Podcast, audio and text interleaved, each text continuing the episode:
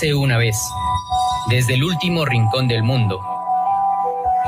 Personajes de nuestras calles, a través de las ondas gercianas, sus historias comenzaron a relatar. Eran cuentos impregnados de alegrías, de tristezas, pero más aún de esperanza y enseñanzas. Empieza en este momento un nuevo cuento que no es cuento, una vida, una experiencia relatada por su propio autor. Bienvenidos a Cuentos que no son cuento. Muy buenas tardes a todos quienes nos escuchan. Eh, un viernes más para compartir cuentos que no son cuento. Llega el fin de semana. Muy buenas tardes. Eh, recuerden que estamos a través de Radio Municipal 90.1. También nos pueden seguir en el Facebook Live de la radio.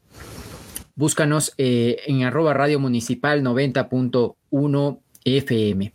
Bienvenidos, mi nombre es Francisco Sandoval y esto es Cuentos que no son cuento, un espacio de charla donde cada viernes nos acompaña una invitada, un invitado, abre su corazón, nos cuenta parte de sus experiencias, de sus anécdotas, en el camino recorrido, sus éxitos y fracasos.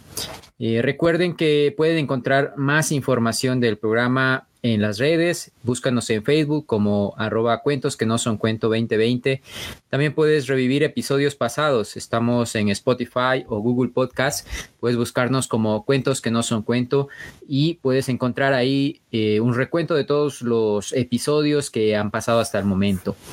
Eh, han sido muchas historias y muchos... Eh, amigos, experiencias que han pasado por aquí y que puedes revivir a través de estos espacios de podcast. Bueno, hoy eh, como cada viernes, pues eh, lo decimos, tenemos eh, un, invitado, en este caso desde un poco, un poco alejado de, de, Loja y de nuestro entorno. Esperemos ya pronto esté por acá y se conecte. veamos. Bueno, hoy como la canción, bueno, ya está por acá Robert, creo, muy bien. Bueno, vamos a, hacia la parte de, de la bienvenida. Y bueno, hoy como la canción estaremos uniendo del Carche al Macará con la presencia de un gran invitado desde la Centinela norteña. A escasos pasos de Rumichaca nos acompaña el primer triateta extremo del país, eh, un Ironman y Ultraman, eh, no como los de las películas, sino de carne y hueso por su participación en competencias extremas que llevan al límite no solo al cuerpo humano, sino más aún a la mente. También dedicado a la academia y más aún a su familia. Bienvenido Robert Narváez, un placer compartir contigo y en esta ocasión. Hola. Muchísimas gracias, Francisco. Un, saludo afectuoso a todas las personas que nos están escuchando en este prestigioso y hermosísimo programa, ¿no? Cuentos que no son cuento. Eh, conversábamos contigo, Francisco, sobre el, el, nombre y fabuloso, fabuloso. Y pues enviarles un saludo a toda la gente linda de Loja, ¿no? A mis vecinos de Loja, siempre digo yo, porque doblando el mapa somos, somos vecinos. vecinos, sí, estamos ahí casi en la punta con punta, ¿no? Muy bien. Eh, bueno, Robert, nacido en Tulcán, creo, ¿no? Toda la vida en esta bella tierra, cuéntanos lo más bonito de, de Tulcán. Eh, bueno, lo más bonito de Tulcán, bueno, nací, nacido acá en Tulcán, eh, 100% 04.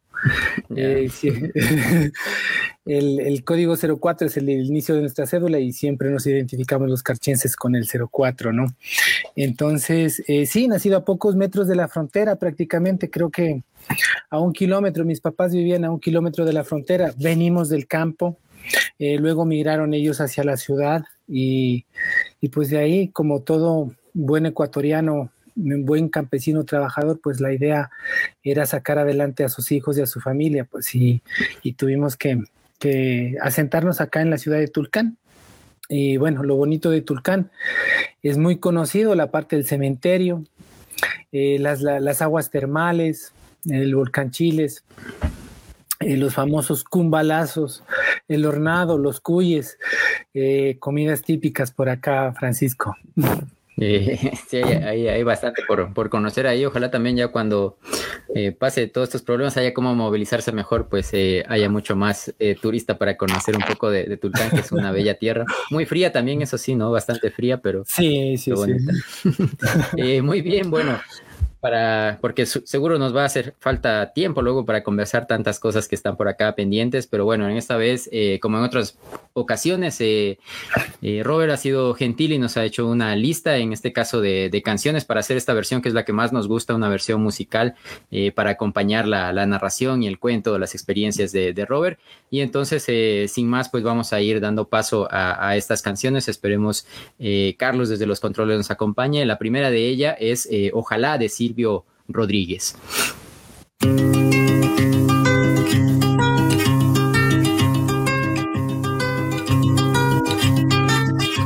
Ojalá que las hojas no te toquen el cuerpo cuando caigan.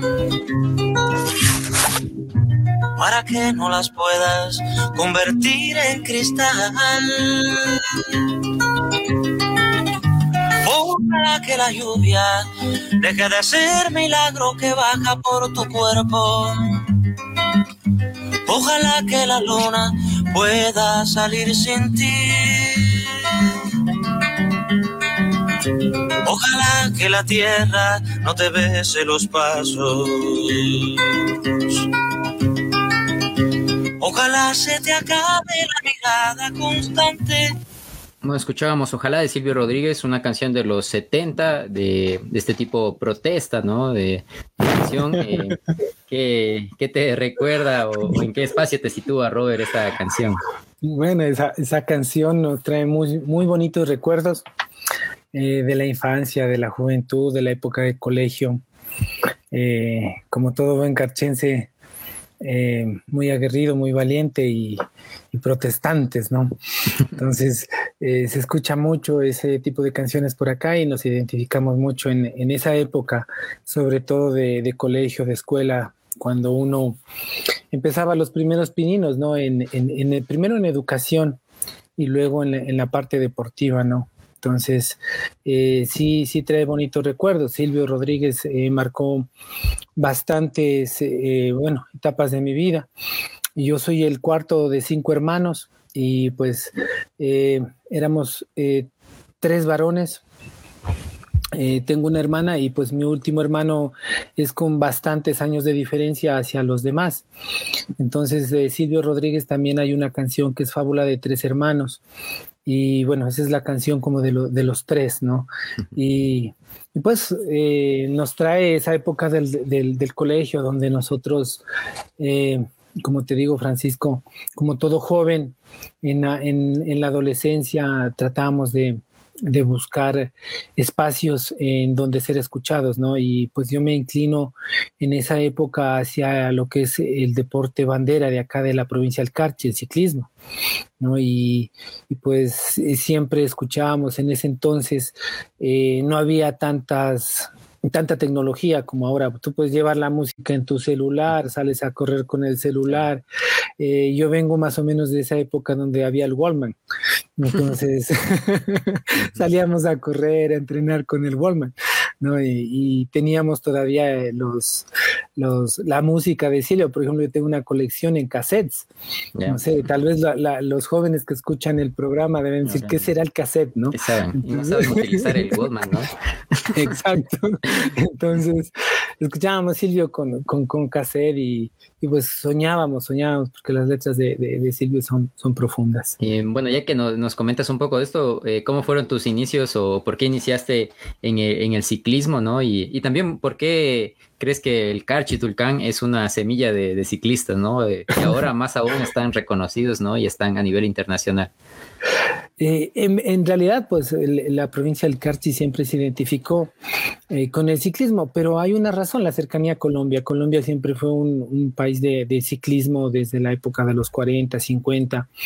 Es más, o sea, Cochise en la década de los 70 ya fue campeón del mundo, eh, colombiano obviamente. Entonces, esa cercanía sí nos, sí nos llevó a practicar mucho el, deporte. Y es justamente por Colombia donde se abren muchas de las puertas hacia los ciclistas, ¿no? Eh, bueno, hoy tenemos, por ejemplo, grandes, grandes deportistas como Richard, Jonathan, los Jonathans que les digo, ¿no? Y los hermanos Cepeda que están en, equipos profesionales y que son de acá del Carchi, que tú te los encuentras entrenando en, en, la, en la, carretera y, pues, o sea, obviamente el carchense siempre es amable, cordial y, pues prácticamente, o sea, hay mucho ciclismo. Y las montañas, sobre todo las montañas, el Carchi es un terreno muy quebrado, una provincia muy pequeña, pero que tiene tiene variedad de climas y pues imagínate, nosotros Tulcán está a casi 3.000 metros de altura, 2.952 y tú pedaleas más o menos unas dos horas y media y llegas a 500 metros sobre el nivel del mar. Entonces, o tenemos todos los pisos climáticos, eso quiere decir que hay un terreno, un terreno muy quebrado y pues obviamente de ahí la fortaleza de los ciclistas como tal. Eh, sí, bueno, esto de, las rutas creo que también e, es bastante importante en la parte de, ciclismo, el ciclismo de, rutas, sobre todo, ¿no? Esta eh, posibilidad de, eh, quizás muchos de, Europa hablan de, esta posibilidad y opción de, entrenar en espacios de, esto, con estos desniveles, ¿no? Y que también de alguna forma eso también es lo que ha dado esa cierta ventaja a los latinos, ¿no? para la parte de escalada, sobre todo, ¿no? ¿Y cómo, cómo, empezaste tú, Robert, también? Yo, yo empecé a los nueve años. Eh, bueno, creo que todos los papás eh, eh, quieren guiar a sus hijos, ¿no? Y en ese sentido, pues mi papá le gustaba muchísimo el ciclismo. nos metió de cabeza a los tres hermanos a, ciclismo. Y pues a los nueve años yo era el más pequeño de, los tres que hacíamos ciclismo y, pues me, me adaptó una bicicleta de hierro y bueno, y ahí empecé los primeros pasos y luego me quedó gustando. Y ya a los 13 años, pues tuve mi primer viaje hacia la ciudad de Cuenca, me acuerdo, tenía 13 añitos y me arriesgué a irme solo. Había un curso para entrenadores de ciclismo. Y ese curso me marcó tanto que, que lo dictó bueno, un, ciclista italiano vino, dictó el, curso, no recuerdo ya ni el nombre, y pues ahí fue donde eh, aprendí a entrenar aprendí a entrenar en la, bicicleta y de ahí pues vinieron varios campeonatos nacionales a nivel prejuvenil, a nivel juvenil. Entonces eh, nos fuimos metiendo en la parte de ciclismo en, hasta los 21 años más o menos. Sí. Genial. Bueno, eh, ya nos irás contando también un poco más eh, este, este avance. escuchemos la, segunda canción que está por aquí también y vamos uniendo un poco la, la historia. la segunda es Go West de Pet Shop Boys. ¿no? Una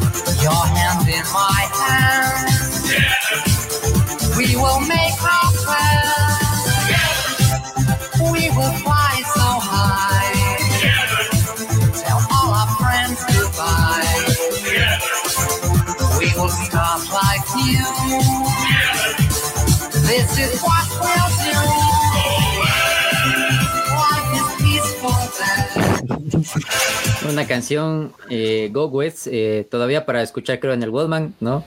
Por ahí de los 80, que a, los 90 ya fue eh, sacada el éxito por Pet Shop Boys. ¿En qué espacio estabas ya en esta época, Robert? en esa época estábamos más o menos entre terminando el colegio y entre los 17, 18, 19 años. recuerdo mucho esta canción, marcó muchísimo, muchísimo mi vida porque fue cuando eh, a nivel deportivo yo empecé a, representar al país. ¿no? Entonces empezamos a salir a correr afuera, vuelta a Táchira, Venezuela, fuimos a correr vuelta a Mendoza en Argentina, estuvimos presentes en Vuelta del Porvenir en Colombia, Vuelta a la Juventud.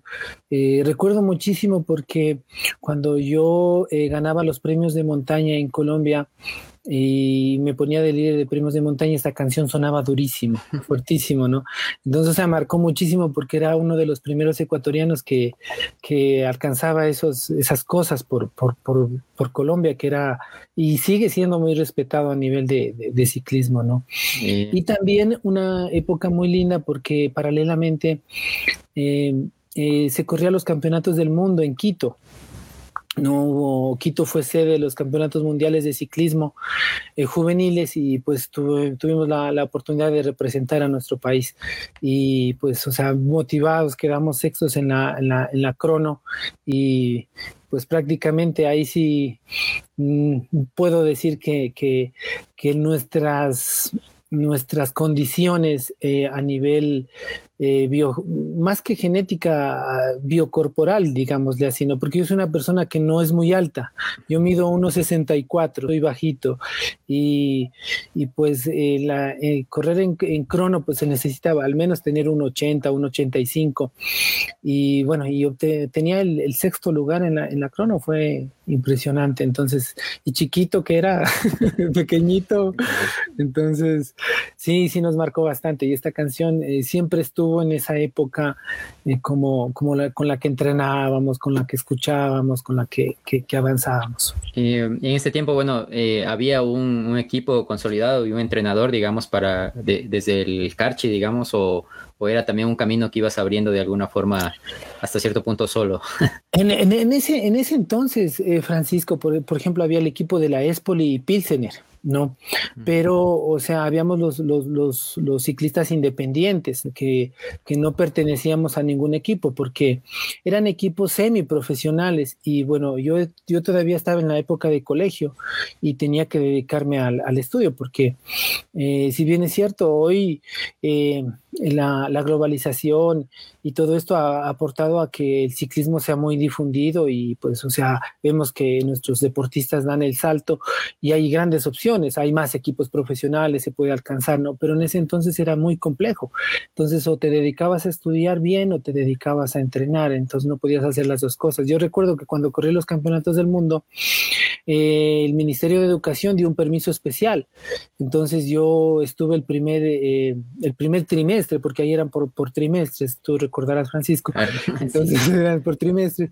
Y pues el resto del año yo lo pasé entrenando, pero tenía que cumplir mis actividades académicas y eso fue muy complejo. Era como una, como, como estar estudiando el, colegio eh, en semipresencial más o menos, semipresencial.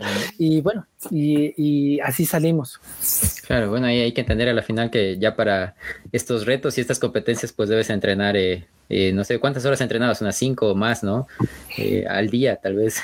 Sí, sí, sí, sí, se entrenaba, por ejemplo, en ese entonces nosotros madrugábamos acá en el Carchi, en Tulcanes, pues madrugar seis de la mañana, siete de la mañana es muy frío. Pero igual, o sea, salíamos esa, esa hora porque había que aprovechar bastante el, el, tiempo cuando hacían buenos días, porque por lo general acá siempre llueve. Entonces, de los siete días, dos o tres llueven, entonces es, es complejo el que tú puedas entrenar eh, adecuadamente, porque siempre, siempre vas a estar acompañado de, de la amiga agua, como le digo yo. bueno, ahí para refrescar un poco, pero bueno, que no sea demasiado. Eh, vamos a, a, escuchar otra más para, para ir avanzando. Eh, la tercera canción que nos ha programado, en este caso Rose, November Rain, de los Kansas Rose. Eh, vamos a ver si Carlos lo ubica por ahí.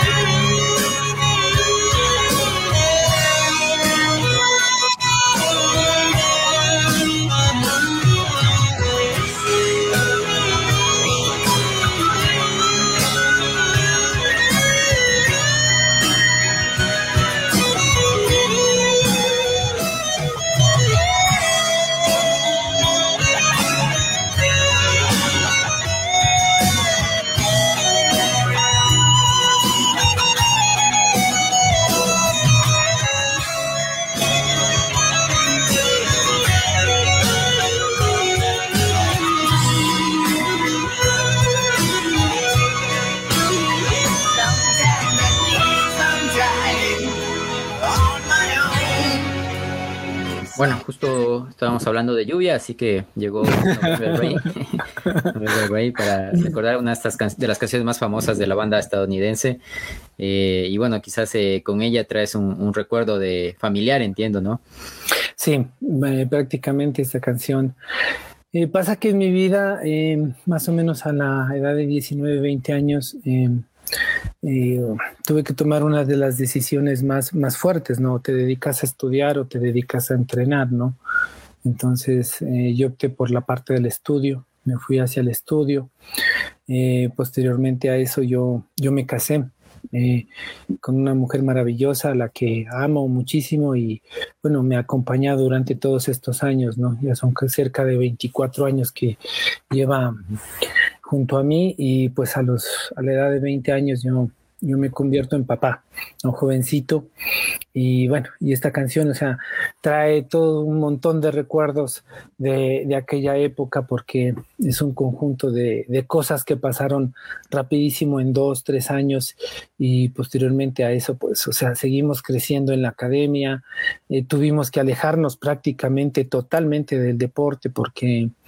Eh, no teníamos auspicio para seguir en el, en el, en el deporte y pues teníamos que mantener una familia. Eh, ya llegó nuestro primer hijo Mateo eh, y pues teníamos que trabajar, ¿no? Y estabilizarnos bien económicamente como familia para de pronto poder eh, regresar más adelante al deporte. Entonces son 10 años más o menos de mi vida que me dedico de lleno a trabajar, a estudiar, a estar cerca de de mi esposa y construir una, una, familia sólida con muchas bases, eh, de la cual yo me siento muy, muy orgulloso.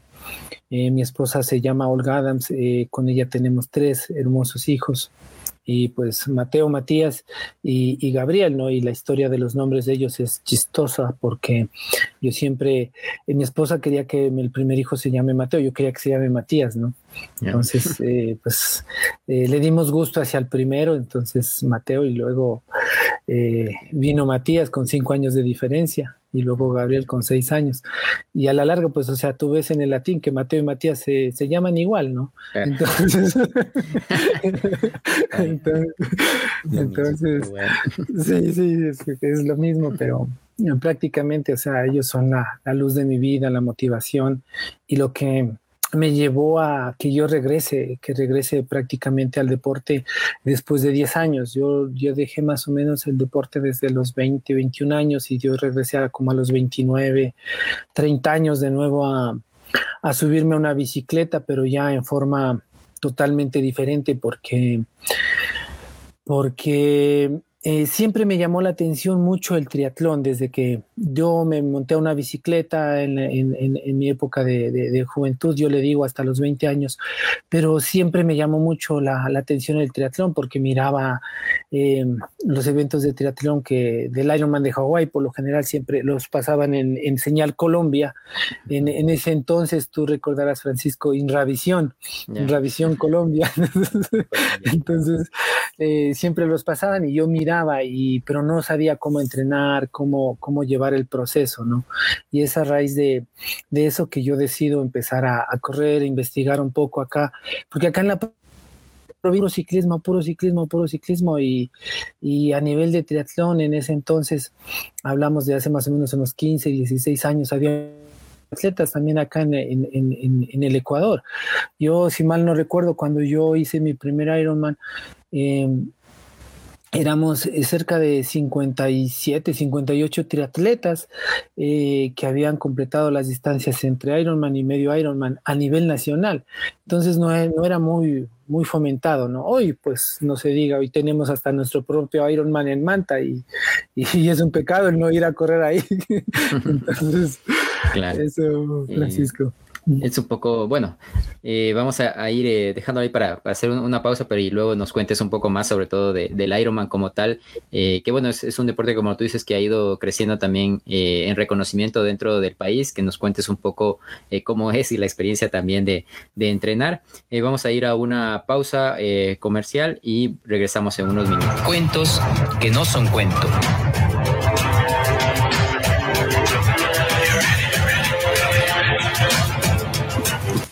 Buenas tardes para quienes se conectan a partir de ahora de, la publicidad. Eh, recuerden, estamos en Cuentos que no son cuento a través de Radio Municipal 90.1 y hoy nos acompaña Robert Narváez desde el otro extremo de la, del Ecuador, desde el Carchi, eh, un eh, deportista, bueno, también académico, que nos ha ido contando y relatando un poco los inicios, sobre todo en, el ciclismo, ¿no? Creo que es el, deporte emblema de la provincia de, del Carchi, desde donde han ido eh, bueno, han sido resaltados ciclistas de gran importancia y ahora en estos días más todavía aquellos que, conocemos y reconocemos en las pantallas eh, a partir de Richard y bueno, hay muchos otros eh, más que están por ahí ya ahora en los circuitos internacionales, pero entre los, los pioneros y y ya no lo venía contando un poco, pues estaba eh, Robert que inició y, apareció también y, trabajó mucho dentro de, esta parte ¿no? del deporte. Eh, vamos a avanzar, bueno, estaba empezando a contar un poco ya de, su, eh, cómo fue introduciéndose en cambio al tipo de, competencia, el Ironman que se conoce. creo que podemos escuchar la, canción que viene ahora y con ella nos, nos contará un poco más de, esta experiencia que está asociada a ello, ¿no? viene I Love It de en, bueno, a ver si Carlos no la programa por ahí.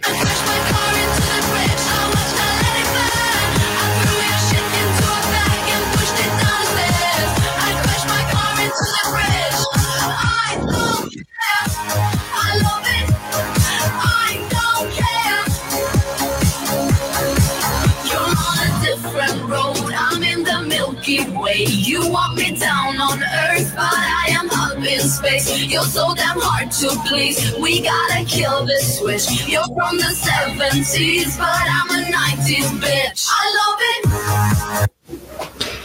I Love It. Bueno, eh, Robert nos contaba un poco de, del Ironman como competencia. Eh, generalmente, para quienes no la conocen mucho, pues es una competencia eh, bastante compleja, extrema, diríamos, ¿no? De tres distancias, que incluye tres distancias. bueno, son casi cuatro kilómetros de natación, entiendo, 180 de, de, ciclismo y luego 42 kilómetros o una maratón completa, ¿no? bueno, todo eso una a continuación de otra del mismo día, el mismo rato, así que no es que te dan espacio de un mes para completarlo, sino que todo de, una sola. Eh, Robert, bueno, ¿cómo, ¿por qué introducirse en esto de, del Ironman y, y cómo ha sido tu experiencia dentro de él? Bueno, eh, el Ironman fue una, un deporte que siempre me llamó la atención, ¿no? Eh, bueno, el triatlón es un deporte muy bonito, pero nunca me llamó la atención los triatlones cortos, sino los de larga distancia. Y cuando en esa época, en el 2007, 2006, cuando yo regresé un poco al deporte, eh, quise hacer Ironman. Y bueno, hice muchos intentos en ese entonces. Eh, tú tenías que buscar un, primero un país cercano eh, para que, que, tenga la licencia o la, patente de, Ironman, la franquicia de Ironman para poder, perdón, ir, ir y, y, correr allá. Entonces, eh, buscamos en algunas partes, yo recuerdo, me preparé en el 2007 hacia lo que es Brasil y me lesioné, no pude ir a Brasil. Después, en el, en el mismo 2007, eh, estuve para, para Canadá y lastimosamente en Canadá eh, recuerdo que pues ya estaba establecido como, con, económicamente y todo, pero me negaron la visa, si mal no recuerdo. Eh, después en el 2008 hice otro intento para Lanzarote en España. Bueno, ahí tuvimos una calamidad acá en la familia y lastimosamente no, no, no pude viajar a España. Y es en el 2009 donde, donde hago mi primer Ironman y preparo mi primer Ironman, ¿no? Y lo más, lo más emocionante era que acá en Tulcán, o sea, tenemos bastante playa para nadar, entonces, entonces no teníamos la, prácticamente, o sea, no teníamos dónde nadar. Acá en Tulcán todavía no hay una piscina ni siquiera semiolímpica.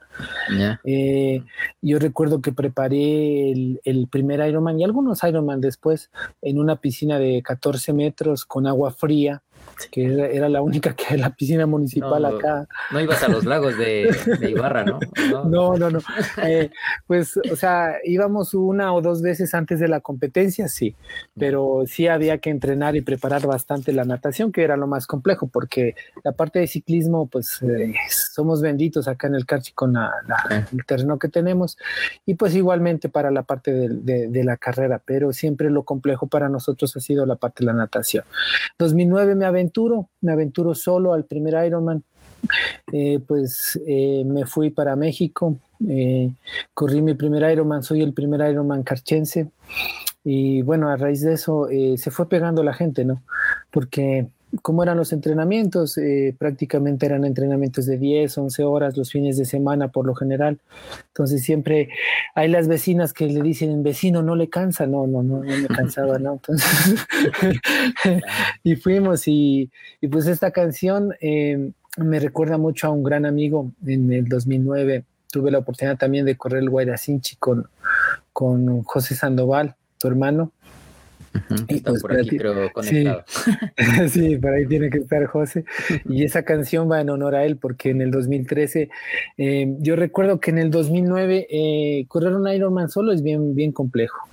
Y más cuando tienes hijos, tienes familia, el preparar, el estar pendiente de, tu familia, tus hijos, que no les falte nada. Y aparte de eso, preparar un Ironman es súper durísimo. Eh, y recuerdo que yo tuve la, bendición de, correr el Ironman en 2013 junto a un gran amigo. Yo le digo, es casi mi hermano. Uno, uno, uno escoge a los amigos, más no a la familia. ¿no? Y los amigos y los verdaderos se convierten en hermanos. Y bueno, tuve la oportunidad de correr junto a él y que mis hijos me acompañen al Ironman de México. Eh, puse mi mejor tiempo, 10 horas 30 en ese Ironman, y justamente esa canción estaba de moda y, José la bailaba y, y, nos reíamos con mis hijos, y eso nos marcó a ellos, y siempre que escuchamos esa canción, o sea, eh, se nos viene a la, a la mente eso. Y, y, pues no, o sea, el hacer ese tipo de cosas eh, con amigos, con la familia, el hacer el Ironman con, con la familia es lo más bonito porque eh, uno se da cuenta que las cosas materiales quedan, pero esas cosas, esos momentos son, son indescriptibles y sobre todo eh, uno encuentra la esencia de la palabra familia, la palabra naturaleza, la palabra humano. O sea, encuentras la esencia de todo. El, el, el hacer Ironman y triatlón de larga distancia es algo para mí bendecido porque lo haces una vez y lo quieres volver a hacer otra vez y otra vez por, por sentir ese, esa sensación de, de paz, de, de, de, tranquilidad. Lo, decía al inicio, bueno, creo que eh, lo, lo, pienso también un poco así, a veces quizás eh, no es tanto ir al extremo físico, sino más eh, mental hasta cierto punto, ¿crees que que ese sentido y cómo, cómo se logra también esa preparación para, para estar a punto, ¿no? Para soportar el dolor que genera también competir eh, este tipo de carreras. Sí, yo pienso que, que sí, eh, sobre todo, o sea, yo creo que para este tipo de carreras tú tienes que hacer una preparación y siempre le digo, o sea, un 40% es la parte física y un 60% es la parte mental, porque eso, eso te lleva sea, si tú tienes eh, más que voluntad, si no tienes un control mental hacia, hacia tu cuerpo, hacia todo. O sea, cuando tú empiezas a alcanzar, eh, o sea, distancias que jamás pensabas, dices, ¿cómo lo hice? ¿Cómo lo logré? ¿Cómo lo estoy logrando? Entonces, yo recuerdo que cuando aprendí a nadar, porque yo no sabía nadar, y acá en el Carchi no es que seamos buenísimos para nadar y hay expertos para nadar, no, no teníamos ni a quién preguntar, entonces yo miraba videos y así aprendí a nadar. O con esa voluntad y esas ganas de hacer las cosas, no las puede ir, ir, ir sacando adelante. ¿no? Entonces. una, gran voluntad ahí, ¿no? Yo, la, parte de nadar, por ejemplo, sí me preocuparía bastante. bueno, vamos, eh, por, el tiempo también vamos a ir avanzando con la, quinta canción que, nos trajo Robert, que es Cuando nos volvamos a encontrar, una canción de Carlos Vives, por acá de, de la de cercana, de la tierra cercana de Colombia, ¿no? Cuando nos volvamos sobre tu almohada. No habrá mañana que no te quiera abrazar.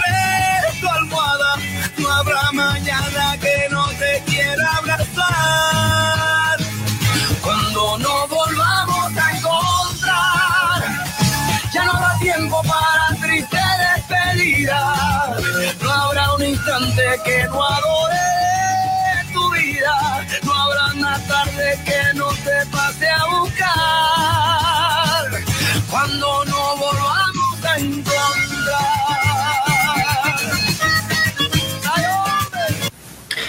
cuando nos volvamos a encontrar de Carlos Vives, eh, bueno, Robert, eh, ah, no, no basta con el dolor deportivo, sino también académico, así que eh, también ha optado por, por estudiar un doctorado. ¿Cómo va, Robert, esta, tu, vida profesional? Un poco coméntanos quizás ¿no? sobre esto. Bueno, como les decía, tuve a la edad de 21 años que decidirme, o sea, que sigo en el deporte o para dónde, ¿no? Entonces nos pusimos a estudiar, nos pusimos a estudiar un poquito. Eh, bueno, a nivel profesional yo soy eh, contador público de, base, luego saqué mi ingeniería comercial, posteriormente unos dos diplomados en, ciencias de la educación, otro en investigación. Eh, tengo una maestría de la Escuela Politécnica Nacional también y bueno, y después decidimos dar el salto hacia alcanzamos el Ironman, algunos Ironman ya, entonces decidimos dar el salto hacia la parte académica. Siempre nos ha gustado lo extremo, lo más difícil, ¿no? Pues, y bueno, Francisco, tú eres doctor, entonces sabes cómo es el proceso. Sí. y un proceso muy complejo en el que llevo ya cerca de cinco años. Y bueno, ahí vamos pataleando, pero ya estamos cerca, cerca, ¿no? Eh, aparte de entrenar, o sea, sacar el tiempo para, para leer, estudiar, es súper complejo. Estamos casi terminando ya el doctorado en, en, gestión de la tecnología y la innovación en la Universidad Pontificia Bolivariana en Medellín. Eh, esta canción, o sea, eh, bueno, hay muchas de Carlos Vives y muchas de, Colombia que, que, suenan por mi, mi, cabeza, pero siempre esta canción eh, me trae esos recuerdos de, volver a casa, porque mi doctorado yo lo, lo, hice en forma presencial, ¿no? Entonces era una modalidad presencial donde nosotros trabajábamos eh, dos semanas eh, de lleno en, en, Medellín, de, con horarios de 6 a 10 de la noche, 6 de la mañana a 10 de la noche, y regresábamos a descansar 15 días y así estuvimos más o menos en preparación dos años. Y luego, ya, tú ya sabes el proceso que, que viene de, de, de, de cajón. Y pues, o sea, en esos viajes de ir y venir desde acá, desde Tulcán, 24 horas de viaje en bus, entonces sí te da tiempo para escuchar música, para pensar, para, para un montón de cosas, ¿no? Y también para sacar tiempo para correr en Medellín es muy bonito también. Entonces, eh, había que darse tiempo para todo. Entonces, a nivel académico, o sea, igualmente, eh, bueno, ahorita soy rector de, de, un instituto público acá en, en Tulcán, trabajo para Cenecid. Eh, bueno, y ahí vamos, ¿no? Estamos abriéndonos, queriéndonos abrir puertas para, para otros lugares y pues ese es el, el, afán, ¿no? Entonces, eso en la, en la parte académica, pero más es lo deportivo lo que nos fascina y nos, nos, gusta.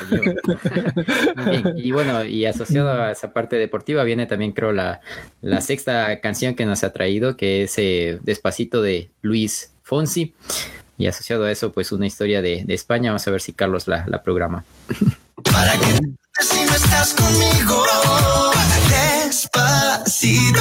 Quiero desnudarte a besos despacito. Firma las paredes de tu laberinto y hacer de tu cuerpo todo un manuscrito. Sube, sube, sube, sube, sube.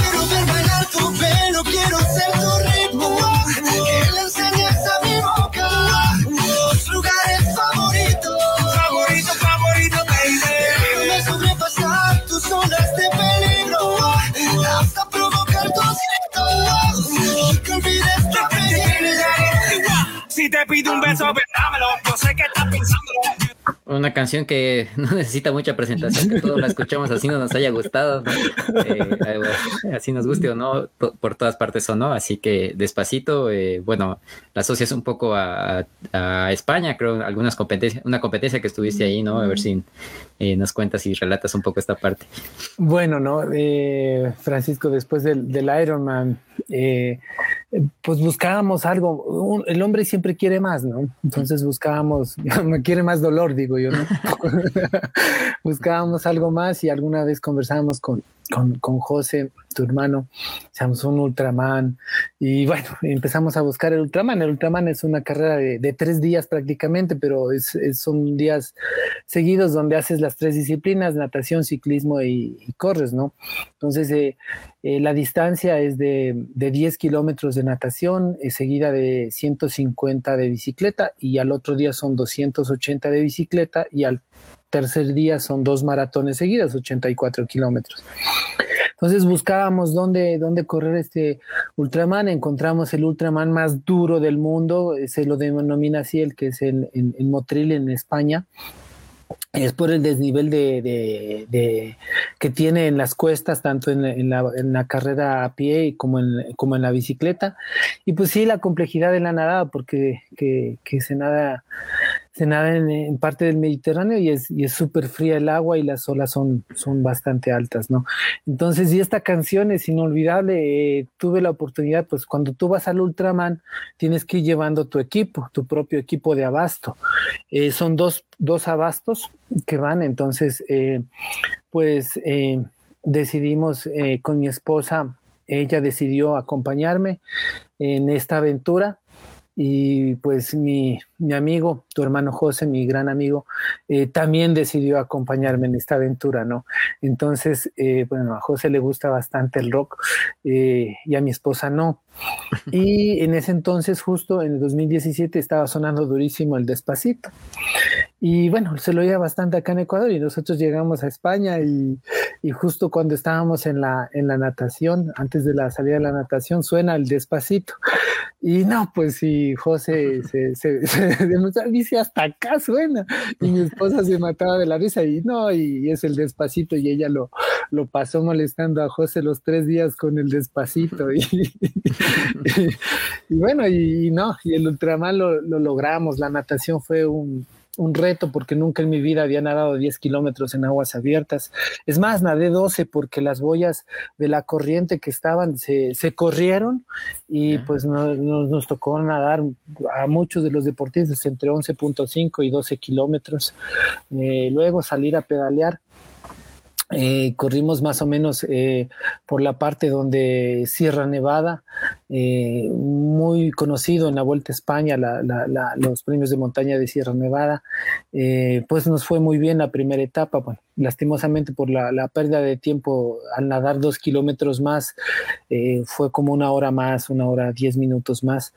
en esa carrera tuvimos el gusto de quedar en, en puesto 11 en la etapa de la bicicleta el segundo día, donde teníamos que subir como unos siete puertos de montaña, eh, digamos, eh, me parece que segundos o terceros, y ya en la carrera a pie, pues, o sea, era con el corazón a terminar y convertirnos en los primeros ecuatorianos en, cruzar una carrera de este tipo de Ultraman, ¿no? Entonces, eh, súper contento con eso y, y pues prácticamente eh, físicamente acabado porque recuerdo las palabras de mi esposa que dijo nunca más quiero verlo hacer esto hacer estas cosas. Hacer estas cosas sí, sí, bueno pero ese nunca más creo que no le duró mucho tiempo y, y de ahí viene pongamos eh, esta siguiente canción eh, para poderlo conversar Live is Live de Opus no sí.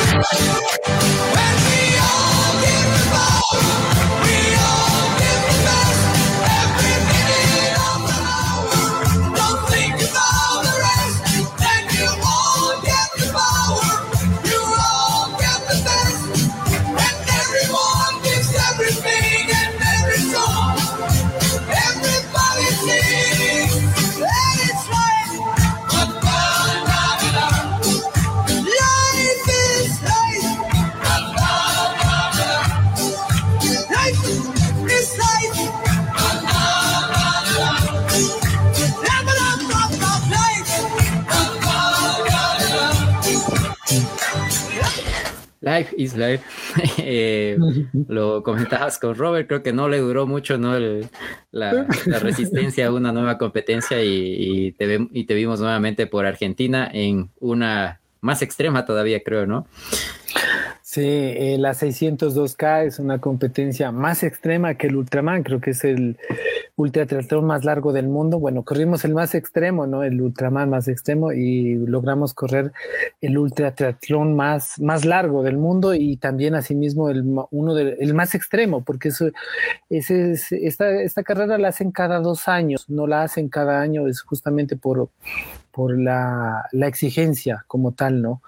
Eh, es 10 kilómetros de natación, eh, son cerca de, de 500 kilómetros de, de, bicicleta y 92 kilómetros de, de, correr a pie, ¿no? Y, es interesante porque, porque prácticamente eh, la natación se la hace en un lago y posteriormente eh, sales y, y pedaleas 200 kilómetros con, desniveles altísimos, ¿no? Eh, teníamos que subir eh, puertos de montaña, hay es un circuito de siete vueltas. El primer día, donde tienes que subir un puerto de montaña de siete kilómetros con el 14% de desnivel. Quien hace ciclismo puede darse cuenta que es, fuertísimo. Y el segundo día, donde haces 300 kilómetros de bicicleta, eh, pues tienes que subirlo cerca de unas 10, 11 veces. ¿No? Es súper es, duro.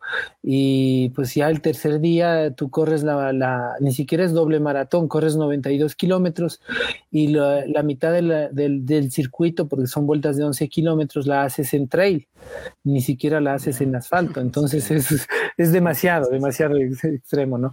Y esta canción sonaba justo en la, en la, en la llegada, ¿no? Bueno, yo eh, siempre dije la natación eh, fue pero ¿no? Eh, yo soy pequeñito, mido unos 64, como les decía, y para nadar, pues no tengo los brazos muy grandes, entonces yo pierdo mucho tiempo en la natación. Pero el primer día yo terminé en quinto puesto. Ya para el segundo día en ciclismo yo terminé de segundo y seguía de tercero en la general.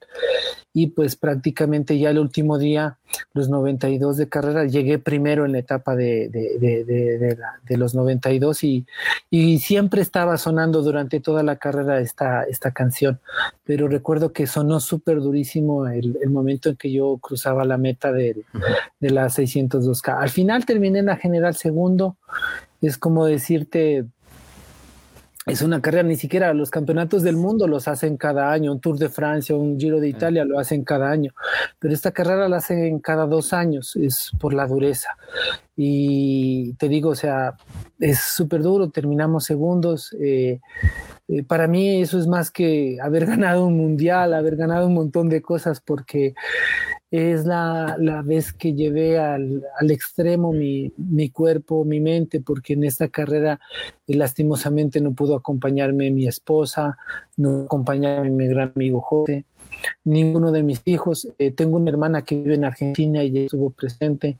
Mis papás también eh, se dieron un saltito por ahí con ella, le estaban visitando, pero, o sea, prácticamente esta carrera sí la hice con, con mi hermana.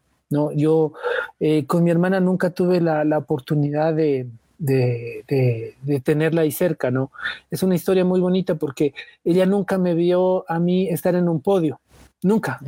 Y yo fui ciclista, tuve muchos podios, muchos campeonatos nacionales, estuve en mundiales, en panamericanos, donde cosas, ¿no? Pero ella estuvo presente en la carrera para mí la más importante de mi vida, la más bonita y la que demostró a muchas personas y me demostró a mí mismo que, que las cosas grandes, las cosas imposibles se pueden alcanzar.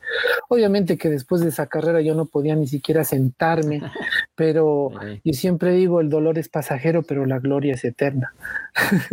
Eh, definitivamente, bueno, un, regalo muy hermoso creo para tu hermana y también, bueno, entender acá que ese tipo de competencias, bueno, por un lado, el solo hecho de, llegar eh, en el límite de tiempo que está restringido para la carrera, pues ya es eh, grande, muy grande y, más aún pues en estar en un podio, no segundo, quizás en esa primera oportunidad de estar ahí en la competencia, es realmente algo, es muy extremo, ¿no? creería, bueno, y, ya estamos hacia el cierre lamentablemente quisiéramos hablar mucho más contigo, Robert, pero ¿cuál es el límite? Quizás eh, tú que has ido rompiendo tantos límites eh, físicos, mentales, eh, ¿cuál es el límite para... Hay una frase de la 602K que siempre me sonó a mí, ¿no? Y tú lo acabas de decir. Límites. ¿Cuál límite? ¿Cuál límite? No hay límite. Yo creo que en la vida uno todo, todo lo puede alcanzar. Es cuestión de dedicación, pasión, amor. Eh, siempre, siempre pienso y creo que uno debe apoyarse en las personas que uno ama, en las personas que están cerca a uno y, creo que esos sueños tienen que ser compartidos, no, vivir, no, no hay que vivir esos sueños solo. ¿No? Y hay una frase que por ahí algún amigo que, aprecio mucho, que es Raúl Manotoa, con quien nos iniciamos en el triatlón y fuimos conociendo mucha gente, él es, él es eh, oficial de la Marina, y, y justamente con él él, él, siempre decía una frase, ¿no? Que, que me caló mucho a mí, me dijo, Ironman no es el objetivo, sino el camino. Y yo creo que... Eh, la vida te va regalando eso, ¿no? Eh, para despedirme, pues, o sea, la vida me ha regalado cosas lindas, ¿no? Yo hoy estoy viviendo una etapa muy bonita que es, estamos preparando con mi hijo, yo siempre quise correr con uno de mis hijos un, un Ironman y hoy lo estoy preparando con mi hijo con el segundo, ¿no? A veces la gente dice, no, o sea, ¿cuántos años tiene? 44 años, tengo un hijo de 24, tengo un hijo de 18 y tengo un hijo de 11. Entonces, con el segundo lo estamos preparando y creo que va a ser hermosísimo el poder eh, estar en la línea de salida con él y poder compartir. Y como tú lo dijiste, o sea, no es llegar, sino compartir. Y todo ese proceso eh, lo hemos hecho en familia, con el apoyo de mi esposa, de los hermanos, y, y pues nos vamos fortaleciendo, ¿no? Y eso es lo bonito. Francisco.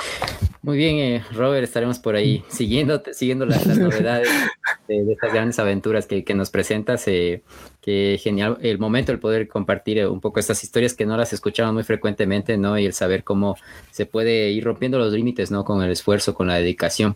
Así que muchas gracias de verdad por, por acogernos, por compartir y dedicar este tiempo. Y bueno, desde Loja un saludo y un abrazo fraterno para ti, para quienes nos acompañan. Así que bueno, ahí nos vamos despidiendo si quieres la última frase ya porque tienen un minutito para despedir. a ti, Francisco, muchísimas gracias. A toda la gente linda que nos escucha, un fuerte abrazo y recuerden que si lo sueñas con el corazón, lo consigues con el alma. Un abrazo y un Dios de pague a ti, Francisco, y un saludo muy, muy especial a, José y a, mis hijos y a mi esposa. Bien, gracias. Un saludo para todos. Eh, recuerden, esto es Cuentos que no son cuento. Y eh, como todos los viernes, recuerden, colorín colorado, este cuento no ha terminado. Regresamos el siguiente viernes con una nueva historia. Muy buenas tardes para todos. Radio Municipal presentó Cuentos que no son cuentos, que no son cuentos.